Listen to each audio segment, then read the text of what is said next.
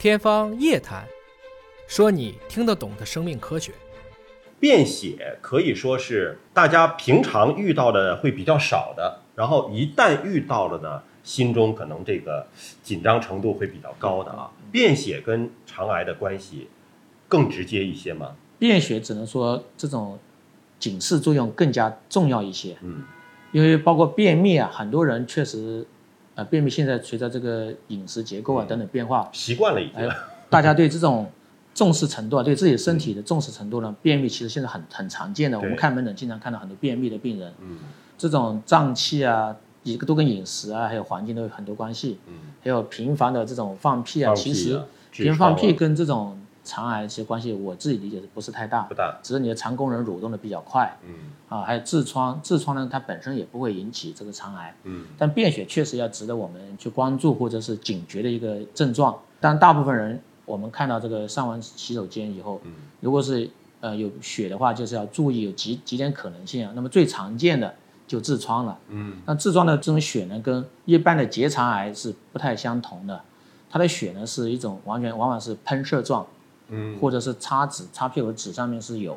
然后呢它是鲜血，是鲜鲜红红色的鲜红色的。呃，还有是它跟粪便是基本是分离的，嗯不会跟粪便混在一块。嗯但如果比较低位的直肠癌的话，它它的便血情况有时候也跟痔疮是比较难鉴别的。嗯那么同时呢，还有一些高位的这个直肠或者是结肠癌呢，它的粪便的这种便血呢，一般来说是颜色偏深一点，有些甚至黑色的，而且跟有时候跟大便经常混在一块。当然还有其他症状，就是我刚才讲的这种排便习惯、排便性状的改变。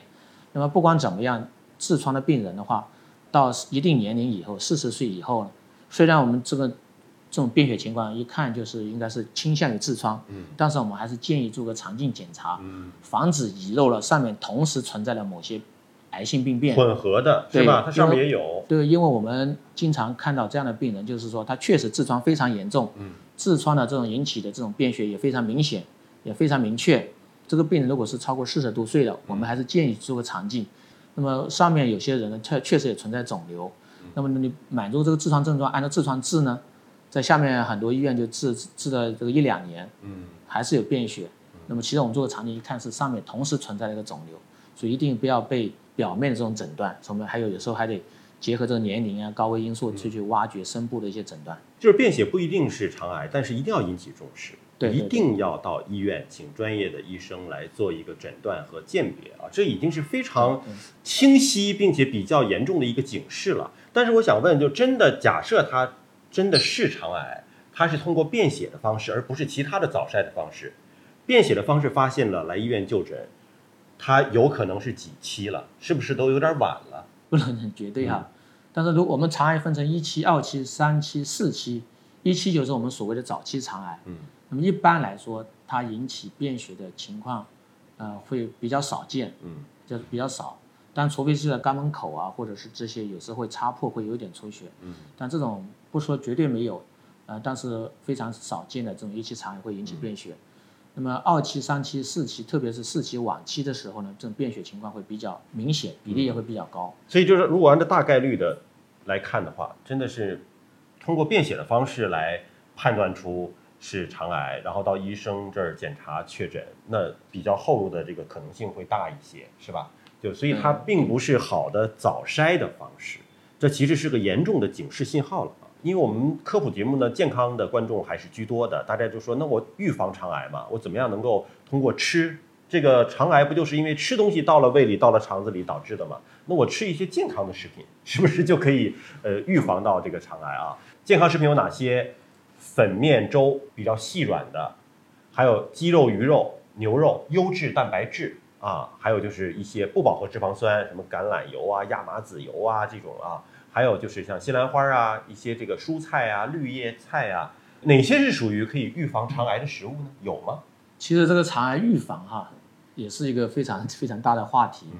那么从我们医生还是建议哈，呃，总体的饮食的原则是低脂肪、嗯，低蛋白、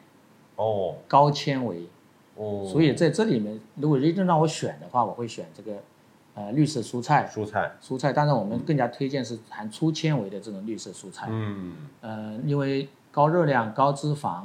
高蛋白的饮食呢，嗯，它对肠癌是的发生是有一定的促进作用。哦，那么粗纤维呢，这些我们不能说完全叫预防，但嗯是一定是有有益于这整体的这个肠道的一些平衡跟健康状态。那你像一些粥啊、面啊，比较容易消化的这些细软的东西啊，它就是纤维含量非常低，它是很精细的饮食，太精细了。太精细了。对对，还是所以如果是什么燕麦粥啊、玉米粥啊，是不是就好一点理论上是讲就粗粮嘛，粗粮好一点可能对不对？会好一些，因为它对排便嗯。会起到一定的帮助，促进作用，可以让大便膨化，嗯。膨化以后就容易刺激肠的蠕动嗯，就能够排出体味，在成了大便以后，在大肠里存留的时间会短一些。嗯。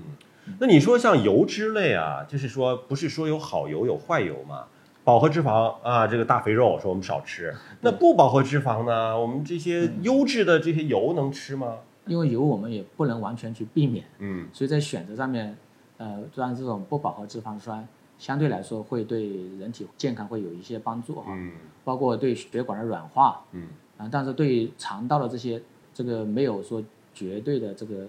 呃促进它肠道方面的一些、呃微生态的平衡啊、肠道蠕动啊这些，可能效果不如去改善这个心血管的这种软化更加明显。嗯，就它可能对心血管的改善更明显一些，对对肠道影响没有那么明显。对对但是这个食谱实际上就跟有些朋友们的食谱相差的有点远了。啊、你包括有一些这个健身的朋友们，他们的食谱健身教练开出来的啊，嗯就是要高蛋白，